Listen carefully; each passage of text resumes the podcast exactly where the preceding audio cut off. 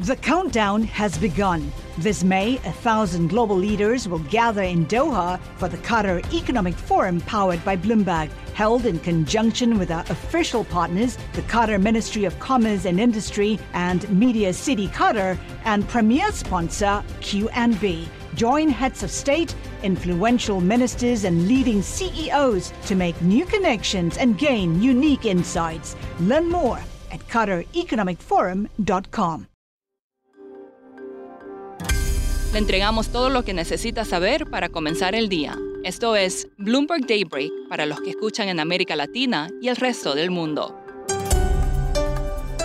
Buenos días y bienvenidos a Bloomberg Daybreak América Latina. Es lunes 2 de octubre de 2023. Soy Valentina Fuentes y estas son las noticias que marcan el día. La demanda por los activos de riesgo está de vuelta después de que Estados Unidos lograra evitar el cierre de gobierno. El acuerdo alcanzado por los legisladores mantiene la actividad hasta el 17 de noviembre. La noticia hizo subir los futuros de Wall Street. Los bonos no corren la misma suerte esta mañana, cayendo otra vez a mínimos desde 2007 y contagiando a mercados globales. Los inversionistas están a la espera de una mesa redonda en la que participará el presidente de la Fed, Jerome Powell. Nos quedamos en Estados Unidos porque Kevin McCarthy siguió bajo presión. Joe Biden instó al presidente de la Cámara de Representantes a hacer un seguimiento al financiamiento de Ucrania después de que el proyecto de ley de gastos aprobado por el Congreso omitiera dinero para Kiev. En el plano corporativo, según informó el Wall Street Journal, Bill Ackman está absolutamente interesado en buscar un acuerdo con ex de Elon Musk a través de un nuevo vehículo de inversión. Citi prevé un desplome del Brent hasta los 70 dólares el barril el año que viene. Según los analistas, este cambio refleja la entrada de más petróleo en el mercado. Y mientras muchos esperan un aterrizaje suave en Estados Unidos, prepárense para el impacto, dice Bloomberg Economics.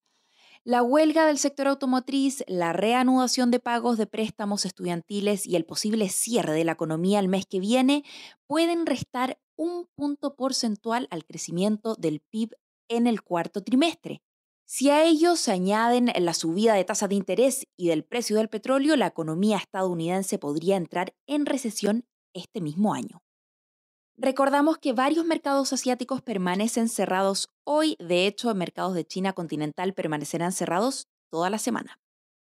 Volamos a América Latina porque la actividad económica de Chile en agosto decepcionó al mercado con una desaceleración más fuerte a la esperada. La caída mensual, de hecho, fue la más profunda desde mayo. Economistas ya empiezan a prever una recesión técnica para el tercer trimestre. En otros datos regionales, la inflación anual de Perú se desaceleró más de lo previsto en septiembre, pero el Banco Central advirtió que el aumento de los precios puede seguir por encima del objetivo. No olvidar los efectos inminentes del fenómeno del niño sobre la agricultura. En la antesala de la segunda vuelta presidencial del 15 de octubre en Ecuador, el candidato puntero Daniel Novoa dio marcha atrás en parte de su plan de gastos de reservas de divisas del país. Dijo que solo tomaría esa medida en circunstancias extremas. En Estados Unidos, el porcentaje de niños que viven en situación de pobreza tuvo un fuerte aumento el año pasado. La cifra saltó al 12,4% y hay estudios que dicen que a julio de este año casi uno de cada cinco niños en el país vive en la pobreza.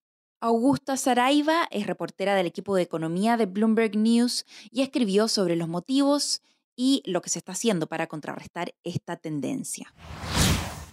El 2022 Estados Unidos registró el salto más alto de la historia en pobreza infantil y la razón para esto es el hecho de que durante la pandemia Estados Unidos creó muchas iniciativas para ayudar a las familias eh, que las necesitaban. Entonces, por ejemplo, Estados Unidos desarrolló un sistema de crédito tributario para las familias con niños, también aumentaron la ayuda con relación a, a la comida y muchos de estos beneficios dejaron de existir después de la pandemia.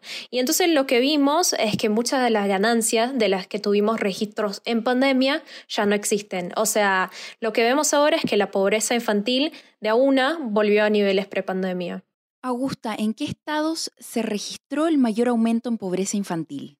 Lo que vemos en Estados Unidos es que en muchos casos la pobreza infantil está conectada a la etnia o a la raza. Y entonces en algunos de los estados eh, donde vemos un aumento más grande de pobreza infantil son estados donde viven muchos o afrodescendientes o muchos latinos.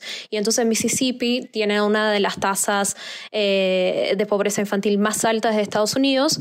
Pero en nuestra nota nos enfocamos bastante en otro estado de mayoría de latinos, que es Nuevo México. Y la razón por la cual nos enfocamos en Nuevo México no solo es porque tienen una tasa de pobreza muy alta con relación a otros estados, pero también porque están tratando de crear sus propias leyes para poder contestar alguna de las preguntas y poder ayudar a las familias después eh, de que dejaron de existir los beneficios federales. Y cuéntanos un poco cuáles son estas medidas que está implementando Nuevo México. Nuevo México el año pasado creó su propio programa de crédito tributario por hijos, o sea que ahora todo lo que gasta una familia eh, con sus hijos, sea con comida, sea con escuela, con ropa, ahora el Estado le devuelve un, porcentaje de esta plata a las familias. Y esto es algo que va a empezar, eh, va a aumentar el valor recibido por las familias el año que viene y hay muchas familias, nosotros hablamos con varias madres, muchas de ellas latinas, y, se nota que están muy emocionadas por eso, porque cuando dejaron de existir los beneficios federales, mucha gente ya no tenía lo suficiente para comer, especialmente si consideras todo lo que ha pasado con la inflación en Estados Unidos. Y para terminar, hacemos un recuento de lo ocurrido este fin de semana en la Copa del Mundo de Rugby. Nueva Zelanda se impuso a Italia, Argentina ganó el partido contra Chile y Escocia dio una paliza a Rumania 84 a 0. Inglaterra se convirtió en el segundo equipo tras Gales de clasificar para cuartos de final. Eso es todo por hoy. Soy Valentina Fuentes. Gracias por escucharnos.